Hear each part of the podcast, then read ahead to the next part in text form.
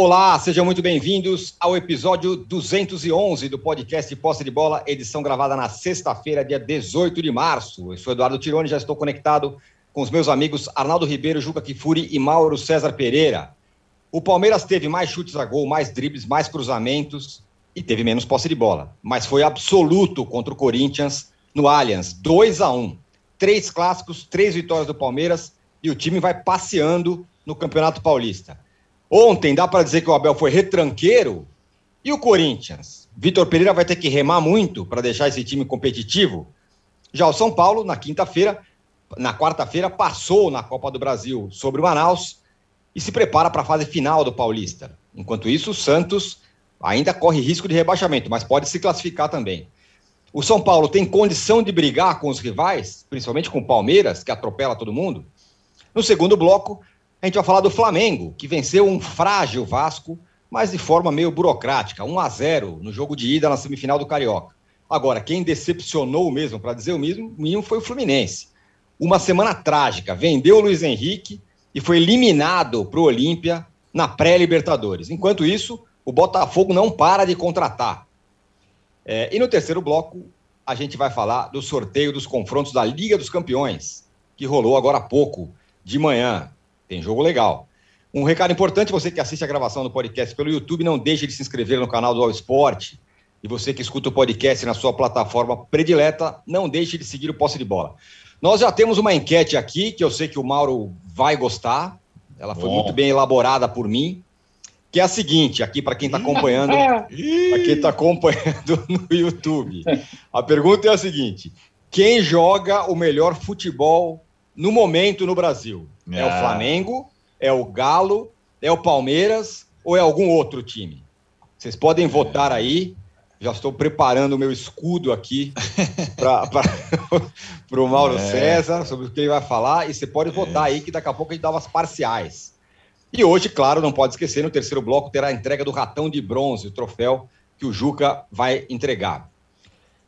Bom dia, boa tarde, boa noite a todos. Juca, aquela pergunta clássica que eu sempre faço depois de clássicos.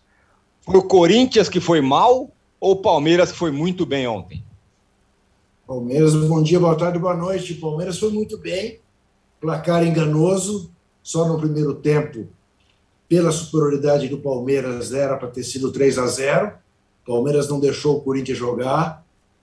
Quem esperava o Palmeiras reativo viu um Palmeiras ofensivo um Palmeiras que marcou o Corinthians pressão o tempo todo, um Danilo, um gigante, fazendo o papel que alguém sempre precisará fazer contra o Corinthians, que é o de não deixar o Renato Augusto jogar. O Nestor já tinha feito isso no Majestoso, agora fez o Danilo.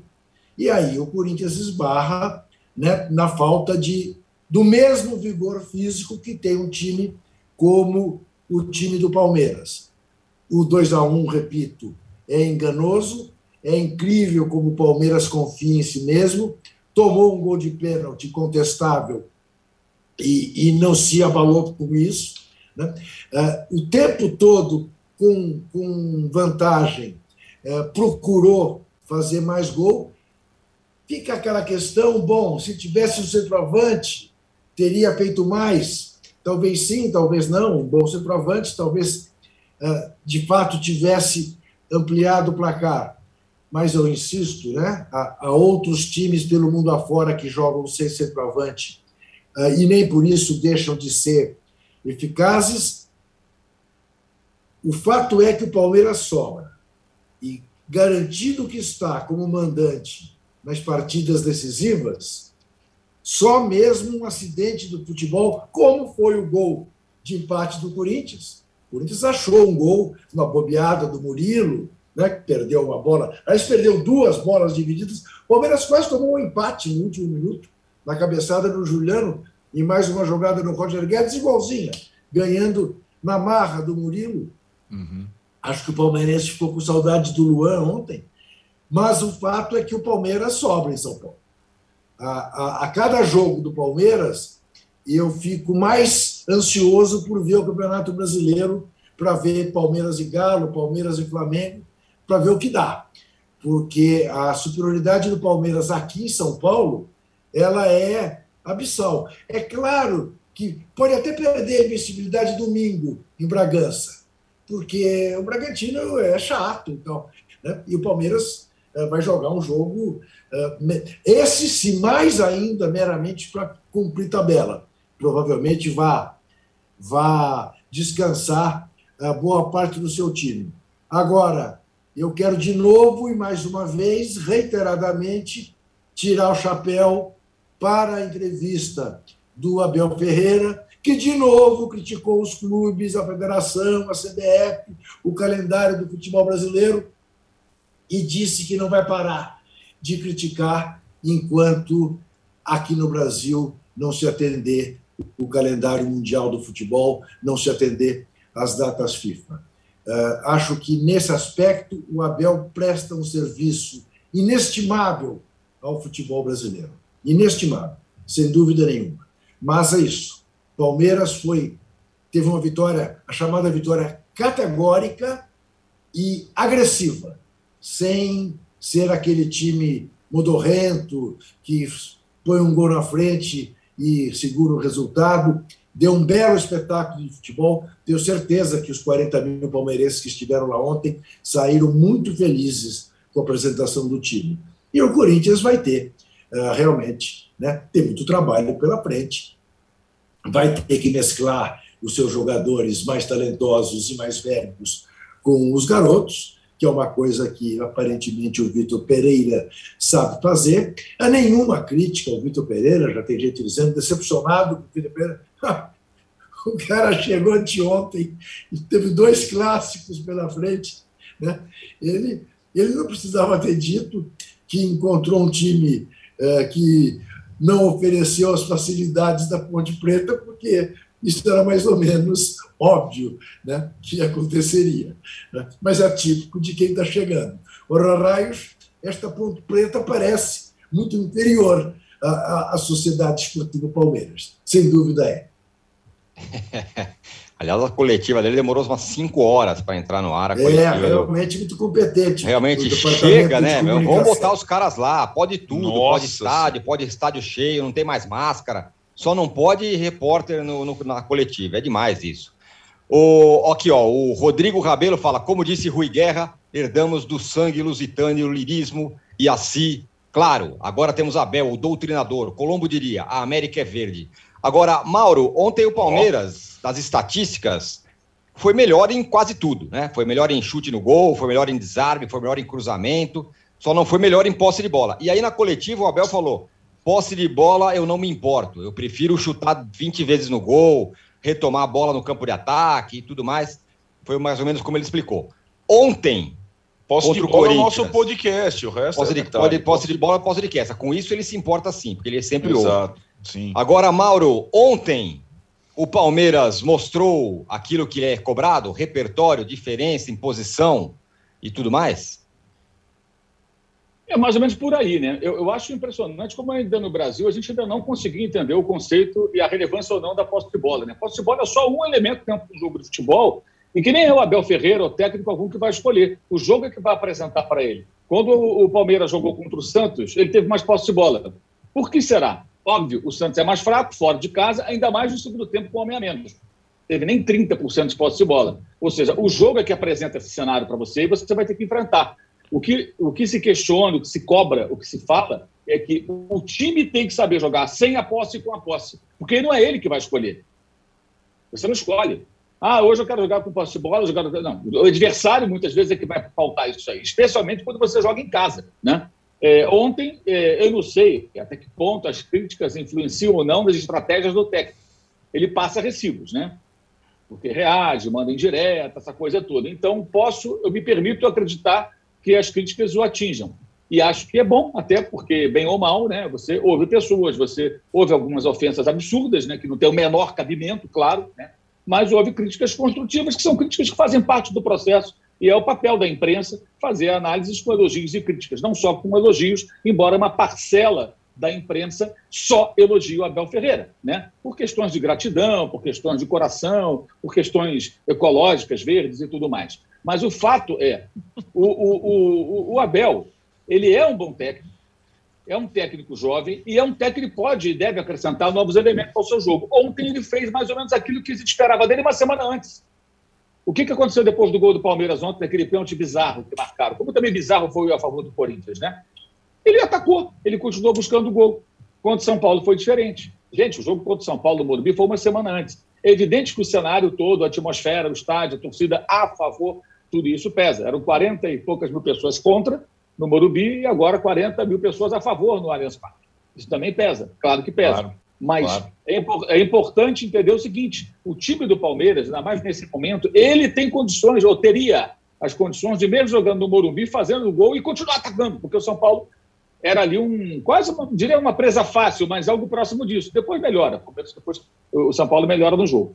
É, o Corinthians, acho que ainda bem distante daquilo que o técnico quer alcançar, ficou bem claro ontem.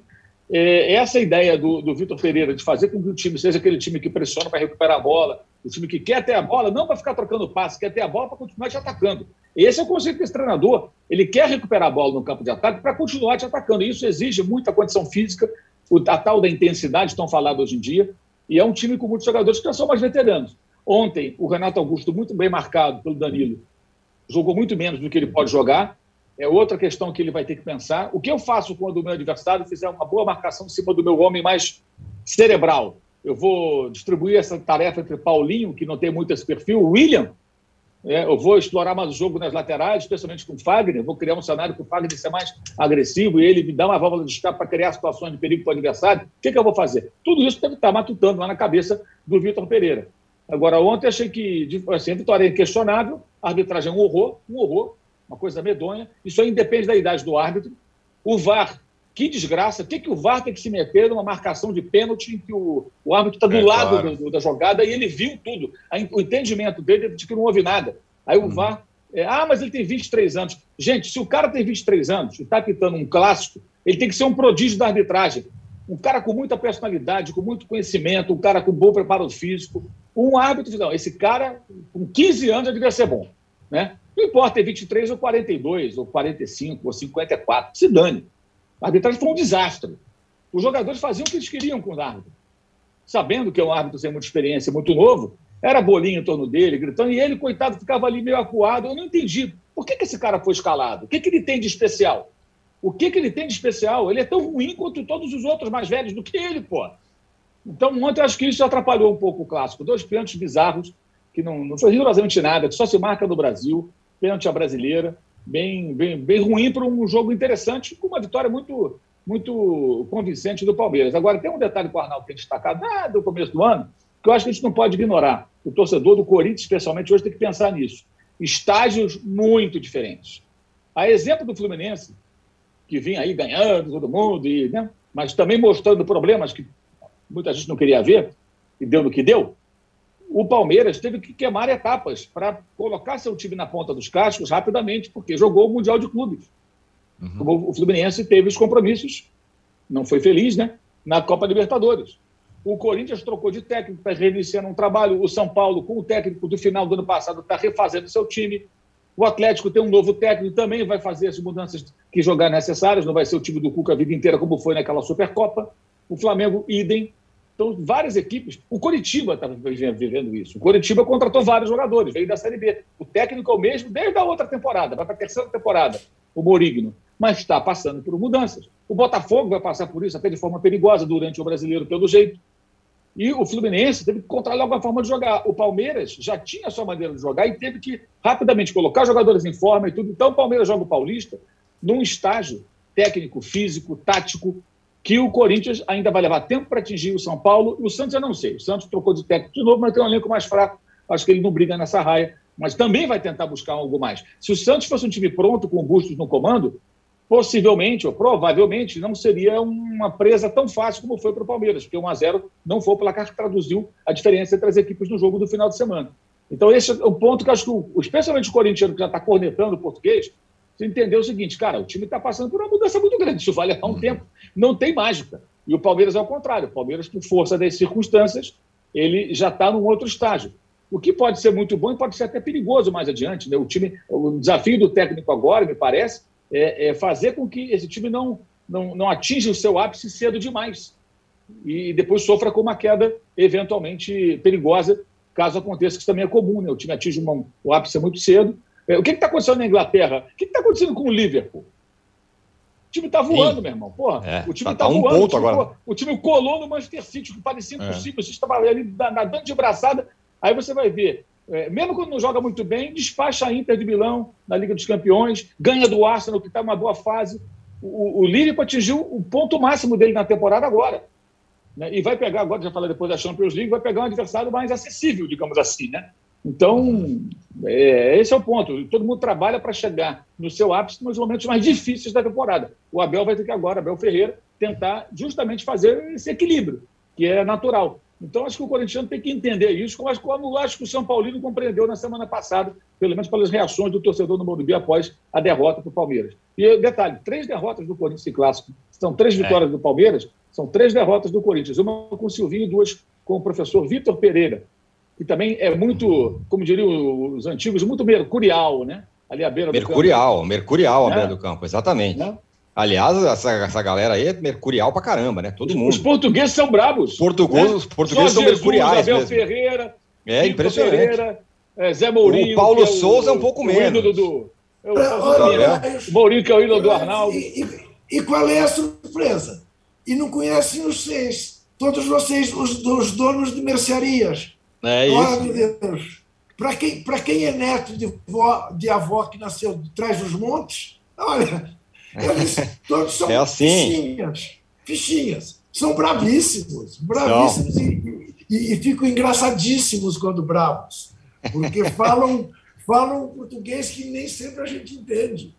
É, Mauro, eu vou, eu, vou, eu vou fazer uma ousadia aqui, vou discordar de você em um ponto. Vocês sabem que discordar do Mauro é, não é fácil. Não, você pode é... discordar à vontade, meu caro Pelo amor é... de Deus. Com relação à arbitragem, eu, eu, eu dou, eu dou um, um, um voto pro, pro juiz, pro cara lá, de 23 anos que apitou.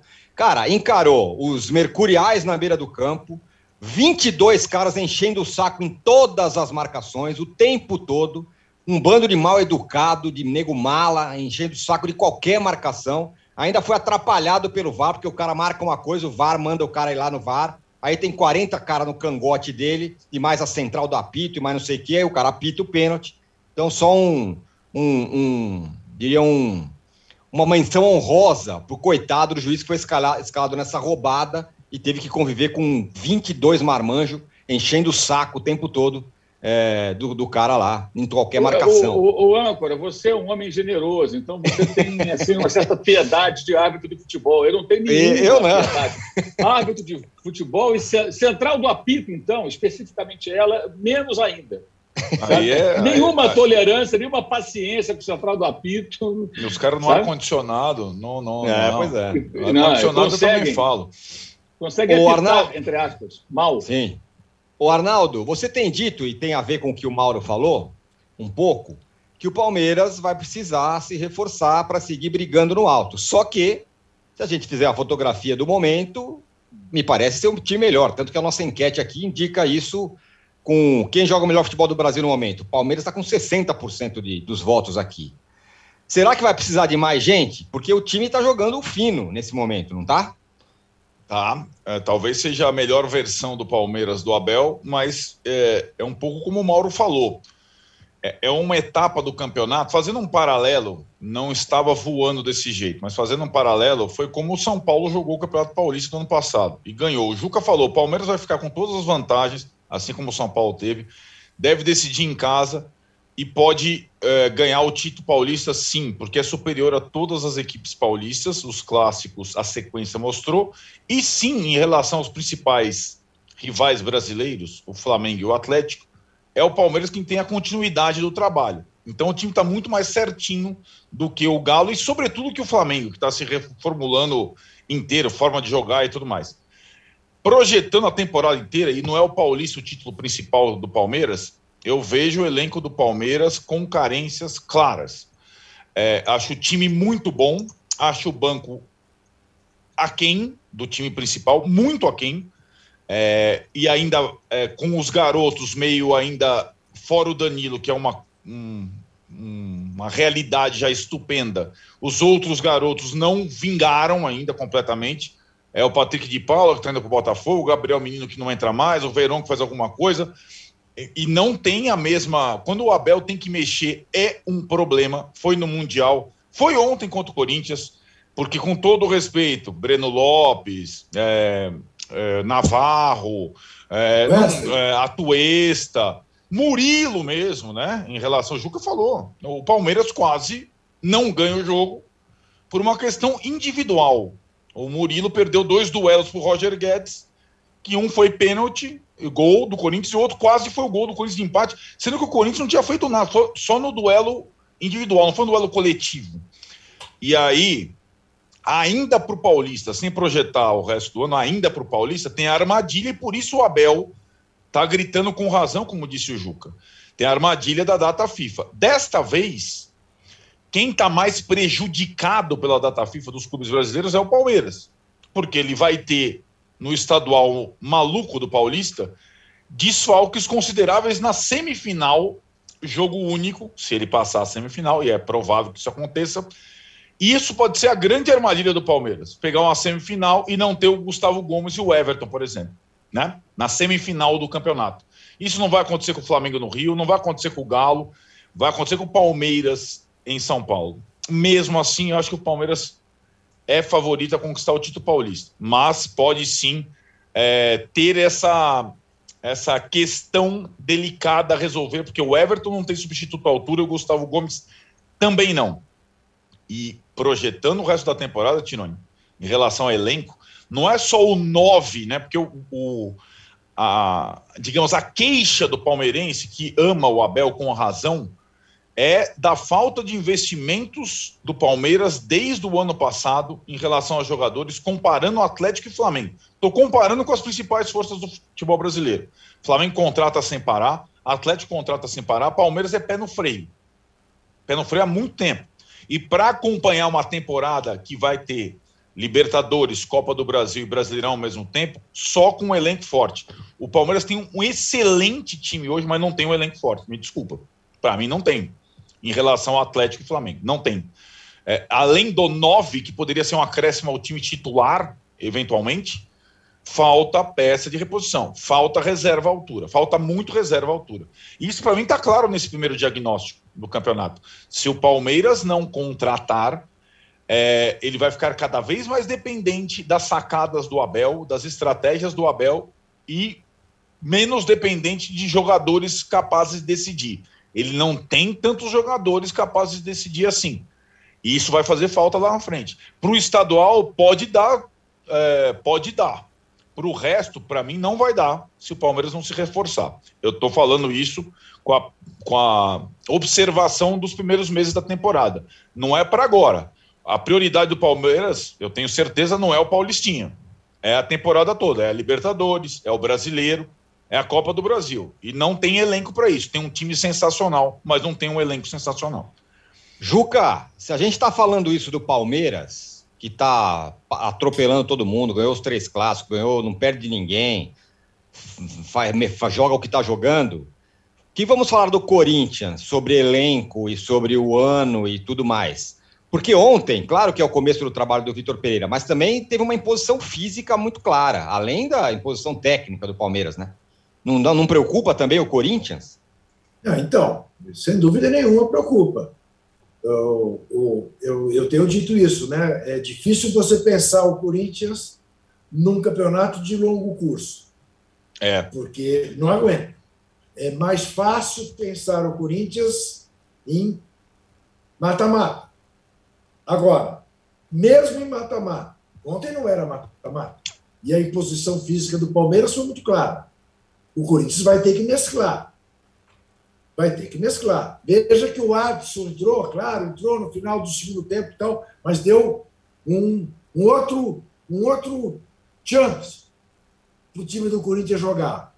Agora, o Corinthians tem um problema grave na zaga, né? O Gil parece ser um jogador em fim de carreira, né? E o lance em que ele que, em que o Danilo leva vantagem sobre ele e a marcação do pênalti deixa isso muito claro, né? Ele de frente não era não era um lance para ele perder da maneira como ele perdeu para o Danilo, para a imposição física do Danilo. O Fagner não é mais o mesmo, e eu é. sempre tive restrições ao Fagner como marcador. E sempre gostei do Fagner como apoiador. Mas veja que essa alternativa, que de fato eh, o Corinthians precisaria ter pelos flancos, pelas pontas, a chamada amplitude hoje em dia, né, no novo linguajar. Ele não tem sido capaz, ele, aliás, perdeu. A única jogada que o Renato Augusto fez ontem, e foi brilhante, colocou na cara do gol e ele mandou a bola na bandeirinha de escanteio. Seria, é. né, é, seria uma baita injustiça que o Palmeiras estava massacrando o Corinthians, não estava 0 a 0 ainda, o Corinthians fazer aquele gol. Mas, evidentemente, o Corinthians tem esse problema. E, e agora, se chega o Maicon aí, como se está dizendo que chegará, mais uma irresponsabilidade, né?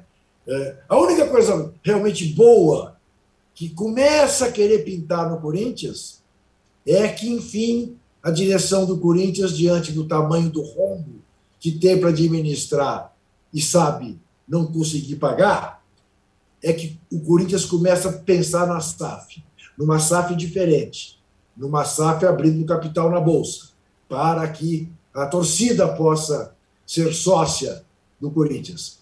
Mas uh, o Corinthians, o Corinthians não entra, não forma um quarteto, como as pessoas imaginam que possa vir a acontecer. Até pode vir a acontecer, mas hoje não tem quarteto, tem o trio.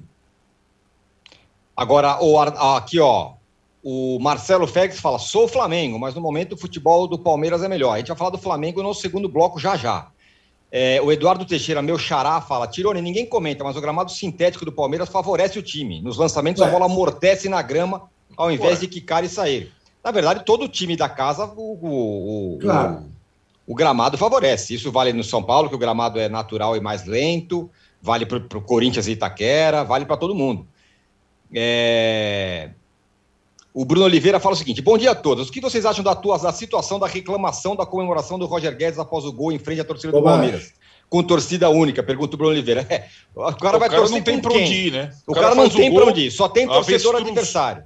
Eu tô é. falando, a gente vai chegar no tempo que não vai poder mais fazer gol. Ó, você não faz gol, porque você vai ofender aqui o pessoal. Não, não, não, é pior, é pior, né? Eu é. acho que o cara vai ter que fazer gol e falar desculpa. É, pedir desculpa. Ó, você desculpa, desculpa eu fiz um gol olha... aqui, tá, pessoal? É o fim da picada, isso é inacreditável. Mais uma dessas aberrações que acontecem aqui. Agora, Arnaldo, é, o, enquanto o Palmeiras vai passando o trator, o São Paulo ganhou lá do Manaus 2 a 0 é, e você tem dito que, que, o, que o São Paulo talvez consiga, quem sabe, incomodar um pouquinho é, os outros, o Palmeiras, o Atlético, o Flamengo, mas vai precisar melhorar muito, né? É, é eu acho que o São Paulo, a gente estava falando em relação ao Palmeiras e também ao Corinthians, o São Paulo me parece ter é, contratado é, e planejado pelo Rogério a temporada inteira. Talvez o São Paulo não consiga é, ser páreo para Palmeiras, sobretudo no Paulista ainda se tivermos outra final São Paulo e Palmeiras, o que não é tão provável assim, porque hoje o Corinthians tem vantagem em relação ao São Paulo, é, eu acho que o São Paulo é uma situação bem diferente da do ano passado. O que eu acho? O São Paulo formou um elenco numeroso, tem 30 caras, sendo que vários dos experientes contratados, já é importante a mescla que o Juca citou em relação ao Corinthians, porque Diferentemente do Corinthians, o Rogério já tem feito, desde o início, a mescla no time titular. Então não jogam mais de dois veteranos ou três veteranos. Não dá para jogar mais no futebol assim. O Corinthians fez um time de grife, de caras adorados pela torcida e vai ter que botar quatro, cinco no banco. Senão, não encara nenhum adversário difícil. Nenhum. O São Paulo, o Rogério já percebeu isso. Então, quando vai ter jogo difícil, jogo contra adversário complexo, não vai jogar, não vai jogar o Miranda, por exemplo, né? Não vai jogar às vezes o Reinaldo, não vai jogar às vezes o Luciano, não vai às vezes jogar o Patrick, não vai às vezes jogar, é assim. Porque o futebol hoje predominante, predominantemente é, é físico, não é mais tão técnico. Aliás, a gente vai falar da Champions no final do, do episódio. É, sobraram ali os times, os times, e não tanto os craques, né? Na Champions League. É, são mais os conjuntos, e tem uma questão física muito notória no futebol atual. E acho que o São Paulo pode incomodar, Tironi, é, não talvez para ser protagonista, como Flamengo, Atlético e Palmeiras, mas pode incomodar na temporada, podendo disputar, como não fez o ano passado, algo além do estadual, podendo disputar vaga na Libertadores no Brasileiro, podendo disputar a Copa do Brasil um pouco mais à frente, dependendo do sorteio, e tem a Sul-Americana, diferentemente dos papões do futebol brasileiro, o São Paulo não joga a Libertadores, vai jogar a uhum. Sul-Americana, vai ter o mesmo calendário, mas um campeonato é, menos importante e acho que formou um elenco para tal e já se atentou ao que a temporada oferece. Acho que o Corinthians ainda está no processo de, de formação, o técnico acabou de chegar. O Palmeiras, para mim, falta banco. E aí, nessas brechas, o São Paulo pode incomodar. Né? E acho que é um time ainda não pronto, mas que tem alguns sinais importantes que podem ser positivos nessa temporada. Não apostaria, como você falou, o São Paulo ganhando algum campeonato em 2022, mas o São Paulo brigando em cima por esses campeonatos. Ganhar talvez falte jogadores decisivos. Acho que o São Paulo tem pouquíssimos. Ele talvez consiga ter um conjunto, mas tem pouquíssimos jogadores decisivos. Para ganhar campeonato, você precisa ter jogador decisivo. Então, acho que isso vai faltar. O talvez, que foi, pro... o que foi São Paulo e Manaus? São Paulo e Manaus foi um jogo é, cumprimento de tabela. Até porque, diferentemente dos outros grandes da Copa do Brasil, São Paulo teve o benefício do sorteio de jogar uma eliminatória em casa.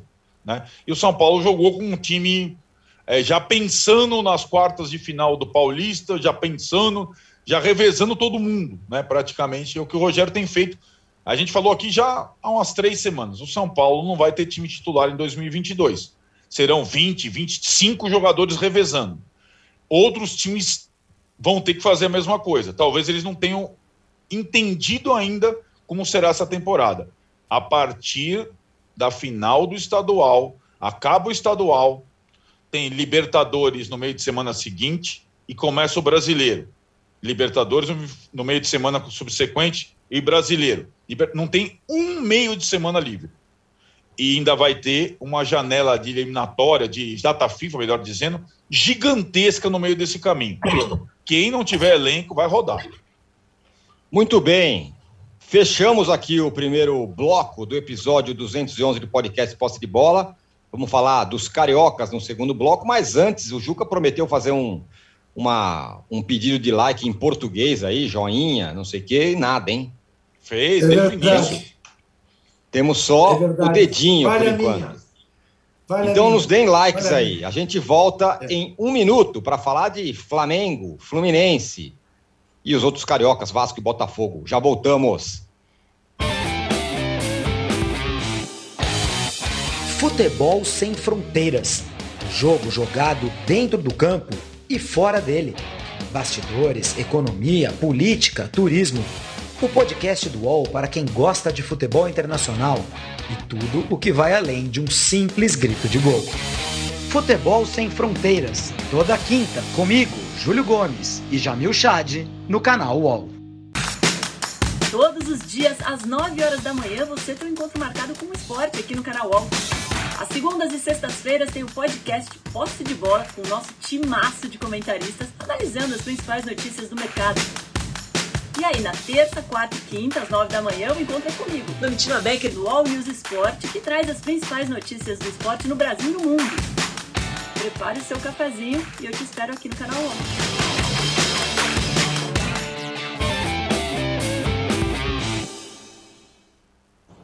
Estamos de volta para o segundo bloco do podcast Pod, Posse de Bola 211. Mauro, é não estou falando de você, mas se empolgar, tem gente empolgando demais com o Abel, e em outra medida empolgando de menos com o Paulo Souza, e aí o, o Abel, o Fluminense são eliminados do campeonato. o Abel Braga. Abel Braga, do Fluminense. E o Paulo Souza vai indo aí, ganhou meio tranquilo do, do, do, do Vasco no primeiro jogo da semifinal. Muita empolgação e pouca empolgação? Acho que não é para ter empolgação com nenhum dos dois. É, é... Fluminense, a gente vinha falando aqui já há algum tempo, o Fluminense deu sinais contra o Milionários nos dois jogos, contra o Olímpia no jogo passado do Rio de Janeiro, é... e venceu uma série de jogos do Campeonato Carioca, gente. O Campeonato Carioca é uma mentira serve como um laboratório para você treinar o seu time, preparar, é do Volta Redonda, do Resende, do Madureira, não quer dizer muita coisa. Então houve uma empolgação. É, o jogo contra o Flamengo o Fluminense não jogou bem, ganhou, não jogou nada. O Fluminense só se defendeu, se defendeu, se defendeu. Aí o Arias cabeçou a bola, o Hugo engoliu um frango, ganhou de 1 a 0. Uma vitória absolutamente acidental. Não teve volume, não teve produção, não teve futebol. Né? Mas a boa vontade com o técnico, as amizades e tudo, começa um oba-oba danado que você viu foi um Fluminense absolutamente covarde na, na contra o Olímpia, um time fraco do Olímpia, que eliminou o Inter no ano passado, eliminou o Fluminense agora, né? É um clube muito grande na América do Sul, tradicional, três vezes campeão, já aprontou várias vezes em cima do time brasileiro, time argentino, e conseguiu aprontar em cima do Fluminense. Mas o Fluminense caiu no, no conto do estadual. É incrível as pessoas acreditarem ainda que o campeonato estadual vai servir como referência porque ganhou dos times pequenos. Não serve para nada é uma ilusão. Você tem que usar mesmo ali para preparar seu time, vai ter um jogo bom, outro tem tanto. E não, é, não achei nada assim tão surpreendente, embora eu não acreditasse que o Fluminense fosse capaz de tal proeza, de ser eliminado pelo Olímpio e depois de por 3 a 1 num jogo que jogou muito mal no primeiro tempo, falha do Fábio, foi dominado durante parte do primeiro tempo, aí o Luiz Henrique faz o gol do segundo tempo, o jogo muda, né? e ainda assim o Olímpia teve chance de fazer um 3 a 2 no Rio de Janeiro, poderia sair até com uma diferença que não era tão grande. O time se acovardou, ficou se defendendo, tomou os dois gols nos pênaltis, acabou sendo eliminado. Né? Um, um desastre para a temporada do Fluminense. Imagina o, o ânimo do tricolor segunda-feira à noite, Botafogo e Fluminense no, no Newton Santos, hum. é, semifinal do Carioca. Né? Uma, uma, animação, assim, uma empolgação, todo mundo feliz. Fusão, é agora, vamos lá, ser campeão carioca. Estamos fora da Libertadores, mas nem aí. Pô, um negócio broxante, né? Vamos combinar. Desanimador, né? É, por quê? Porque conseguiu fracassar agora, caiu no conto do estadual Fluminense. Muita gente acreditou, muita gente achou que aquilo tinha um significado, não tinha esse peso todo. E o caso do Flamengo, o Flamengo venceu um jogo contra o Vasco, novamente sem fome, a fome que o técnico fala, o time não apresenta. Né? É... O primeiro tempo achei até mais razoável, como também acho incrível como o Zé Ricardo é incapaz de montar um time que consiga dar um ataque. Ele se contenta em perder de 1 a 0. Ele, cara, treina o Vasco, não importa o time do Vasco. Quem viu segunda-feira Crystal Palace e Manchester City, falando do Manchester City, tá, gente? O que, que acontece dentro de um jogo desse? O City tem a bola, pressiona, tudo mais, o Palace vai lá, o goleiro trabalha, e a bola passa rente à trave, dá umas espetadas. O Vasco toma um gol e continua se defendendo, um chutezinho ali de fora da área ou outro, e até alguns jogadores do Vasco incomodados com a postura da própria com a estratégia de perder de pouco, né? Perder de pouco. Incrível, assim, eu acho que não, não dá para ser só isso. Ah, mas o elenco é fraco. Tá bom, então o técnico tem que mostrar que ele é bom, tirar um algo mais. Gente, uma bola parada, um contra-ataque, um chute no gol, uma jogada minimamente trabalhada. O Vasco não apresentou nada disso, ficou só se defendendo. E o Flamengo super acomodado, muito preguiçoso, é, pedante, como o Flamengo é há anos nesses clássicos. A postura do Flamengo, independentemente do técnico, costuma ser essa, o que é bizarro. Acho interessante também, assim, acho, acho que todas as cobranças em cima do, do desempenho do Flamengo, elas são pertinentes e têm que existir, tá? Ponto. Estou aqui dizendo que não tem. Tem que cobrar mesmo, porque acho que já dá para apresentar mais. E acho que contra um Vasco tão fragilizado, tão acovardado pelo, pela estratégia do seu treinador, foi tinha obrigação de, no segundo tempo, buscar mais um segundo gol, o que não fez. Se acomodou ali no 1x0 e ficariam jogando até hoje no 1x0, sem problema nenhum. Não acho, isso, não acho que seja isso o que se espera desse elenco do Flamengo.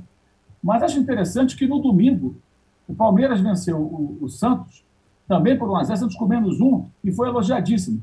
A cobrança em cima do Flamengo é diferente de outros times. Eu não sei porquê. Acho que todos os que têm bom elenco deveriam ser cobrados pela excelência, pelo futebol bem jogado, pelo futebol com agressividade, que amassa o adversário que é mais fraco. Não importa se a camisa é pesada ou não. Acho que todos deveriam ter essa obrigação com o futebol. Estou jogando com o time mais fraco, meu time é melhor, vou para cima desses caras, vou atropelar, eu vou tentar atropelar, pelo menos. O que não acontece. É, mas acho que já está chegando o momento em que não serão mais assim tão bem recebidos partidas de um time acomodado e preguiçoso, como foi o Flamengo na quarta-feira. Venceu, assim, não correu risco, também muito função também do próprio adversário, como já falei, E no domingo vai ter mais torcida do Flamengo, já venderam muitos ingressos, a torcida do Vasco muito valente, vai para o estádio, apoia o time. A torcida do Vasco ainda é a torcida do Vasco, mas o time do Vasco tem nada a ver com o que se espera do Vasco, não só pela fragilidade técnica, pelas dificuldades financeiras, mas também pela postura pequena. O Zé Ricardo parece estar treinando olaria, com todo respeito, não Vasco, quando vai para campo enfrentar o Flamengo. Ah, se eu perder de 1 a 0 tá bom. Parece ser essa a mensagem que ele quer mandar para o torcedor vascaíno. E no domingo deve, ter, não, vai ter muito mais torcida do Flamengo, tudo indica pelas prévias aí. E o Vasco tem que ganhar por dois gols, né? É muito difícil. E o que esse torcedor espera? Que o time jogue de uma outra forma, que o time busque mais o gol, que o time trabalhe para vencer com mais autoridade, porque a diferença entre os dois elencos é brutal. E acho que isso o Paulo Souza e os jogadores, especialmente, devem ao Flamengo. Porque não acho que aquela acomodação seja a ordem do técnico, não. Eu acho que é algo que já acontece desde os tempos. O Dada era o Bandeiro de Melo, presidente. O Flamengo já tinha time mais forte que seus rivais do Rio e jogava sempre assim. É um time arrogante, pedante. Entra em campo ali, ah, nós somos melhores que eles, vamos ganhar. E muitas vezes, algumas vezes, aliás, é, é surpreendido. Né? Como foi na própria derrota do Fluminense por 1x0 na, na, Taça Guanabara, quando o Fluminense não jogou bem, mas ganhou.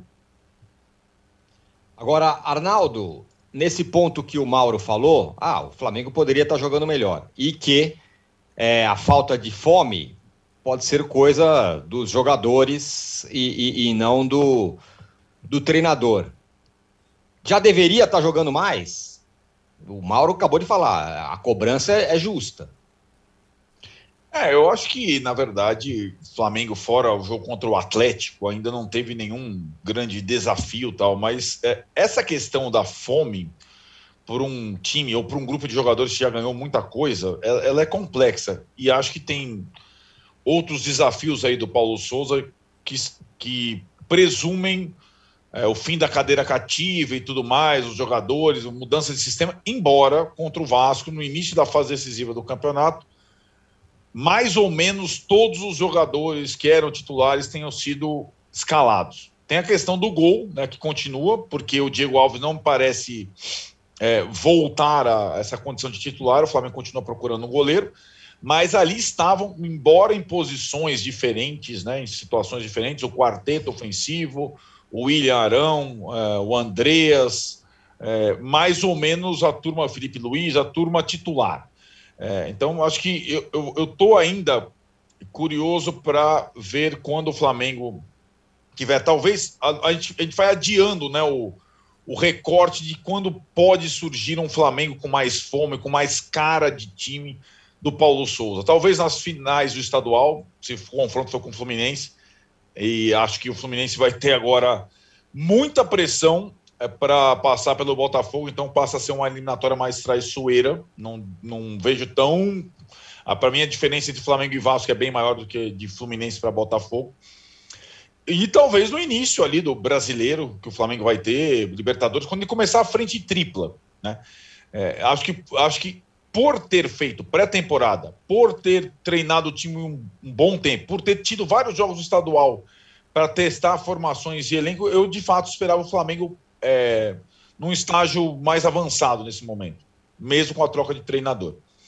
E eu acho que o Fluminense é como o Mauro falou, a questão é assim, o Fluminense vinha de uma série é, importante, mas tudo é, dependia da classificação para a fase de grupos da Libertadores, que era o principal objetivo.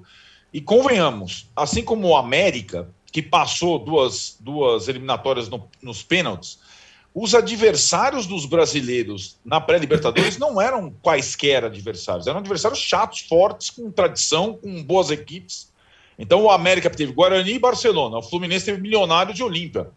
Não é simples. E acho esse Olímpia, aliás, bem melhor, mais uma, bem treinado e, que no ano passado. E uma arbitragem, e uma arbitragem caótica no jogo é, lá em Assunção. Tem né? VAR. É, é, a anulação daquele gol do, do David Braz é é absolutamente uma coisa assim que deixa o torcedor inconsolável com razão, né? Mas Sim. de fato, de fato, Sim. o Fluminense. Agora, o defensor Del Chaco, cheio, torcedor Olímpia, a arbitragem caseira estava entre aspas na conta, né? É, tinha que ter se preparado para isso também.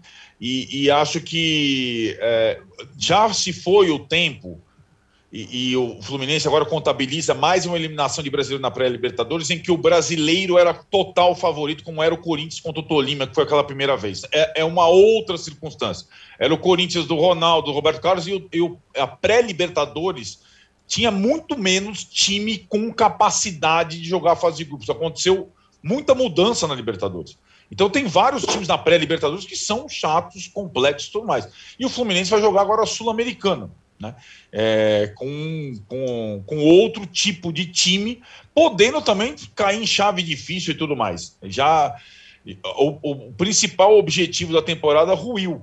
Numa semana desastrosa, como você falou, Tirano, de, de entrevista fora de hora, de venda fora de hora, de comunicação fora de hora, e aí de preparação de recepção fora de hora. O time sai pelo saguão principal, tem um monte de, de gente esperando, tem três seguranças, tudo mal feito, tudo mal feito e, e acho que isso pode ter sequelas já para o estadual, para a semifinal do estadual contra o Botafogo. Agora, só uma informação aqui: o Pablo, né, foi contratado pelo Flamengo. Pablo, que jogou, ótimo zagueiro, que jogou no Corinthians, estava lá na futebol da Rússia, foi contratado pelo Flamengo e teve no treino de ontem uma lesão de joelho. É, ligamento colateral. Uma lesão de né? joelho. E aí, lesão de joelho normalmente é complicado, não tem previsão de retorno tal, mas que zica, né? O cara acabou de chegar e ter uma que lesão pena. de joelho. Ia ser um cara, é, vai ser um cara muito importante para o Flamengo nessa temporada, mas de cara já tem uma lesão de joelho. Agora, Juca, é, ainda sobre o Fluminense, é, que ducha d'água fria, né? Os caras perdem a classificação, perdem o Luiz Henrique, a torcida vai lá bater em todo mundo. Que coisa, hein? É, uma pena. Mas aquilo, né? Como, como o Mauro já observou, a gente vinha falando. Reclamar o quê? O time tem 12 vitórias consecutivas. O time está a 13 jogos invicto. Ganhou a Taça Guanabara. Ganhou os três clássicos. Né? Só perdeu um jogo, um de estreia contra o Bangu. Está indo bem na Libertadores. 3 a 1 no Olímpia. Né? Como é que reclama? Mas a gente olhava e dizia: não joga, não joga. Não, no que não jogou no Defensores del Chaco, prejudicado pela arbitragem. Um gol feito, perdido no começo do segundo tempo. Aí vai os dois veteranos, William Bigode e Felipe Melo, perdem as duas primeiras cobranças de pênalti. Pronto. Né? É o quadro ideal para a catástrofe, como disse o Arnaldo.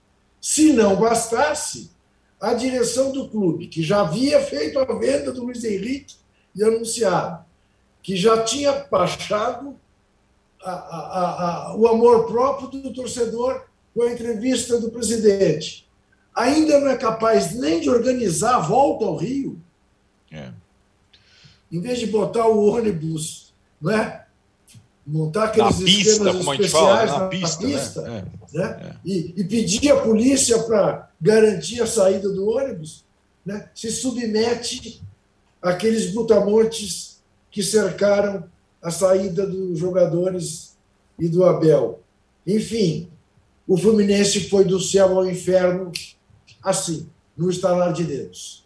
E o Botafogo deve se dar por muito feliz né, por ter ficado, a, a, a, enfim, ter ficado atrás do Vasco na classificação é. e ter que jogar com o Fluminense e não com o Flamengo, que o atropelaria. Botafogo tem alguma chance, o Vasco nenhuma. É, eu queria passar uma outra coisa para você, Juca, é, pegando carona do que disse o, o, o, Mauro e que tem falado o Paulo Souza sobre essa questão da fome. E você tinha dito, esse, esse elenco do Flamengo gosta do, do, da, do palco cheio. É. Tava cheio, tava cheio. No caso é. do jogo contra o Vasco. Mas é, é absurdo falar que quando o nível de exigência é baixo, o time abaixa o seu também o seu o seu comportamento. Porque no jogo contra o é Atlético é um... Mineiro jogou bem. Ali era jogo grande. Comportamento... A gente, vai, a gente vai, vai, vai, desafiar o campeão brasileiro da Copa do Brasil. Aí jogou bem, quase ganhou. Isso é um comportamento bem brasileiro, né? Mas é que o Flamengo tinha vinha daquele jogaço, daquela, daquela goleada com o Bangu, com 60 e tantas mil pessoas no Maracanã. Eu esperava que ele fizesse o mesmo com o Vasco. Porque aí é, veja, não é a questão de você olhar para o time e dizer eles são muito mais fracos do que a gente, nós vamos ganhar na hora que quisermos. Primeiro, porque nunca é assim no futebol, não é assim tão simples. Segundo, porque tem uma camisa que tem que despertar no jogador do Flamengo o ímpeto, ah, vamos pegar um Vasco frágil, vamos entrar para a história, vamos meter 10 a 0 no Vasco. Eles nunca mais vão se recuperar disso, nunca mais vão devolver esse resultado. E não fazer né, o jogo na conta do chá que o Flamengo fez na quarta-feira. Eu acho, mero achismo, que no domingo, exatamente por causa das críticas sobre o desempenho no meio de semana, o Flamengo vai atropelar o Vasco, é, com, vai demonstrar a superioridade que tem sobre o Vasco. Sim. Por mais que o Vasco vai entrar com 13 jogadores fechados para evitar uma catástrofe. Mas acho que a catástrofe virá. Você acha isso, não, não, não só com relação ao que pode acontecer domingo, mas é, no próximo jogo, mas é, sobre o comportamento do Flamengo, você ter também, também uma, uma falta de desafio. No jogo que, que foi desafiado, quase ganhou do Atlético Mineiro. Mauro. É, isso pesa também, mas eu acho que não deveria pesar, né? Eu acho que os jogadores que estão no Flamengo deveriam entender que o Vasco é um grande rival, é o grande rival do Flamengo no Rio de Janeiro, né? A torcida encara como principal rival. É, e isso acho que já deveria ser o bastante para que eles encarassem esse tipo de jogo de uma outra forma. O que eu falei há pouco, a postura é um tanto quanto pedante. Tá? Vamos ganhar dos caras mesmo, são melhores, faz 1 a 0 e vai tocando. Agora, tem outro aspecto também, que é o contrário do Bangu, que o Juca citou, né, que ofereceu ao Flamengo generosos espaços para o Flamengo construir suas jogadas de ataque. O Vasco continuou se defendendo. Né? É, o que eu achei bom no Flamengo, interessante, assim, foi que, é, novamente, o time no primeiro tempo pressionou muito o Vasco. O Vasco não conseguia passar do meio campo, como tinha acontecido no primeiro tempo lá no Engenhão, um 2 a 1 e no final do jogo, de novo, subiu a marcação e o Vasco ficava trocando passos para o campo de defesa e não conseguia chegar no ataque, nem aquela, aquelas bolas na área lá no final, nem isso houve. O que não é muito comum, né? Aqui no Brasil é muito comum que quando o time se defender o resultado, ele se entrincheira e fica defendendo ali artilharia antiaérea. O Fluminense tentou fazer e tomou gol. Quando você consegue fazer com que o adversário fique longe da sua área, é bem mais interessante. Depende da questão física, depende de uma série de questões outras é, mas acho que no final o time conseguiu fazer isso, porque com toda a dificuldade do Vasco, o Flamengo vai para trás, o Vasco começou a despejar a bola na área. De uma dessas, gente consegue marcar o seu gol. Né? E o time acho que teve uma postura legal com relação a isso. Mas a fome ainda não apareceu, não. Os caras estão de dieta, né? É, é, e imagino que no domingo o torcedor que vai ao Maracanã, o torcedor do Flamengo, vai à espera de uma atuação mais convincente. Porque qual foi a diferença, inclusive, você tem, inclusive, Palmeiras e Santos? Do Palmeiras com o Santos no domingo, Santos com menos uma, não importa, e o Flamengo contra o Vasco. O Palmeiras buscou o gol. Criou situações e foi atrás do gol. Não fez, mas buscou. O Flamengo não. O Flamengo ficou ali, é. ficou se defendendo. Ficou, ah, tá bom, 1 a 0 é mais ou menos o seguinte: esses caras não vão fazer gol na gente mesmo, nos matar, o técnico deles está preocupado ali em tomar de, só de 1 a 0 então a gente vai ficar aqui até acabar o jogo. E ficou naquela lenga-lenga. E também a nota patética, né? Já que o Juca lembrou aí o erro de arbitragem realmente absurdo quanto ao Fluminense, o que também não isenta o Fluminense do patético papel que fez lá em, em Assunção. Né? O, o, o gol lá foi no começo do jogo, depois muita coisa aconteceu e o Fluminense jogou muito mal, mas de fato houve um erro, mas aí aquela coisa, não tem o VAR, uma hora tem VAR, outra hora tem VAR, a Libertadores, né? principal, principal competição da Comebol não tem VAR, vai ter só depois da fase de grupos, né? É bom até o pessoal saber, toda a fase de grupos agora ainda é sem VAR, depois entra o glorioso VAR. Mas o Gabigol foi indiciado pelo tribunal, por um promotor e tal, porque ele comemorou o gol, né? Ah, ele comemorou pé da torcida do Vasco. Eu sugiro que eles coloquem é, em campo guardas de trânsito com placas indicando onde o jogador pode comemorar. Perfeito. Jogador do Flamengo, aí as setinhas assim, sabe? Favor fazer a manobra direita, atenção, liga a seta e vá até o seu torcedor do outro lado. Isso é uma palhaçada muito grande. E outra coisa, Ontem, de novo, também houve no jogo lá do Allianz Parque. O Roger é. Guedes faz o gol de pênalti, aí o Everton fala, cara, vai comemorar onde o gol? E outra coisa, ah, supostamente ele teria, sei lá, feito algum tipo de provocação para a torcida do Palmeiras. E se ele fizer? O torcedor está irritando o cara, o cara vai bater um pênalti, ex-clube dele. Né? Aí ele consegue manter ali a tranquilidade, bateu muito bem, como o Veiga bateu como o Diabo, muito bem também. O bateu no alto, teve pancada, o goleiro teve uma chance. talvez ele possa realmente reagir de alguma forma, né?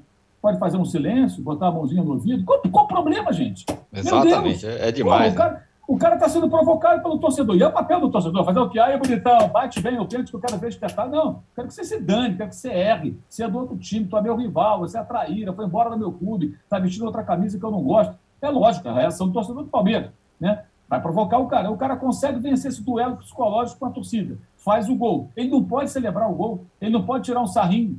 Que coisa mais chata. O Gabigol é xingado. Quando xingaram o Gabigol de macaco, não aconteceu nada. Aí ele é, comemora o gol, aí ele é indiciado pelo tribunal. Gente, pelo amor de Deus, já não pode é levantar a plaquinha.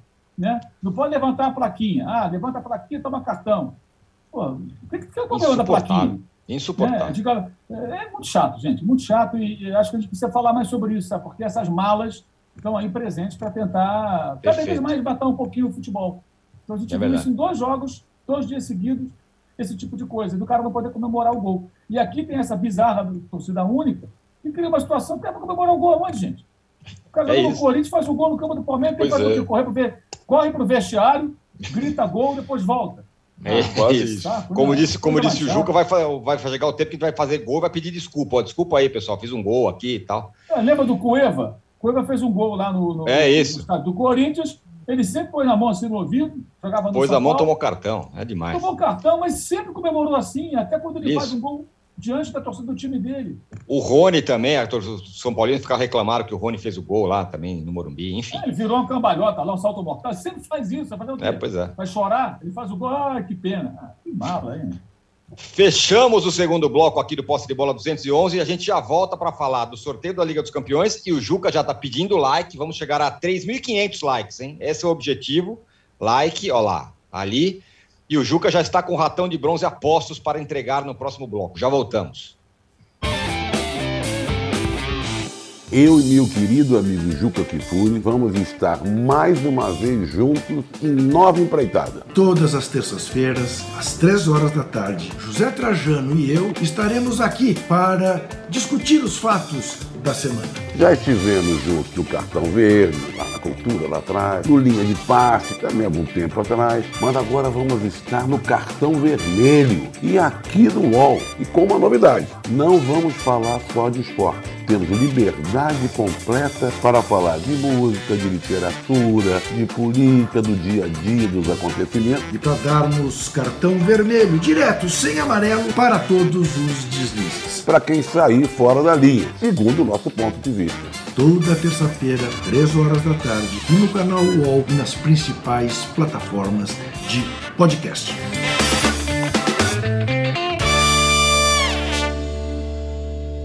Oh. Muito bem, estamos de volta para o terceiro bloco do episódio 211 do podcast Posse de Bola. Vou pedir para o Juca já entregar o ratão de bronze e para falar que às 10 horas em ponto, aqui para quem está acompanhando ao vivo, vai ter entrevista no Sport, é, UOL Entrevista Esporte com o Leandro Guerreiro, aquele ex-tricolor que me deu um drible numa, numa, pelada no fim do ano lá no Morumbi. E Nossa. às três horas tem a live do Danilo e do Vitão, aqui também no canal UOL. Então, 10 horas, daqui a pouquinho, UOL Entrevista Esporte com Leandro Guerreiro e às 3 horas a live do Danilo e do Vitão. Juca, o ratão de bronze, por favor. Aos brutamontes covardes que foram ao aeroporto receber o time do Fluminense da maneira como o time do Fluminense foi recebido. Esses covardes, que são da mesma laia daqueles que agrediram a delegação do Bahia, os jogadores do Náutico, os jogadores do Paraná Clube, do Grêmio e agora do Fluminense. Até quando? A resposta também fica por conta das nossas autoridades. Ratão de bronze para a covardia. Muito bem, dado o ratão de bronze para os iluminados que foram lá falar de futebol e falar, não, tá errado isso, aquilo para os jogadores do Fluminense, para o Abel, para a diretoria, para todo mundo. É... Rapidamente, que a gente está com o tempo muito apertado, sorteio da Champions deu, deu o seguinte: Chelsea, Real Madrid, City e Atlético de Madrid, Benfica e Liverpool, Vídea Real e Bayern. Juca, rapidinho, qual o maior, qual o jogo, qual o grande jogo e qual a maior barbada? Não, evidentemente que o grande jogo é Chelsea Real Madrid.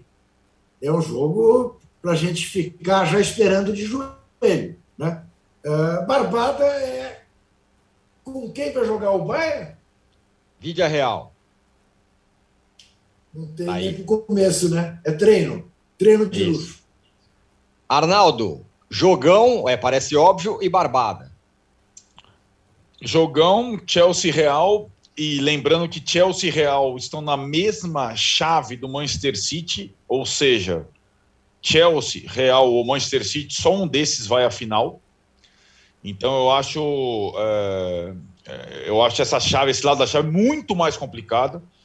E, e, e, no outro lado eu tenho um favoritismo claro de Liverpool e Bayern. A barbada maior para mim é do Bayern. É, e para mim vai dar Bayern e Liverpool numa semifinal e do outro lado é bem complicado. Para o City ser, do Juca ser campeão vai ter que, nossa senhora, fazer uma, é, uma missão hercúlea. Né? E aí, Mauro? É, eu acho que só vejo um confronto muito equilibrado, que é Chelsea e Real Madrid, com todos os problemas que o Chelsea tem aí, né? É, os outros acho que tem favoritos destacados. O City contra o, contra o Atlético, para mim é favorito destacado.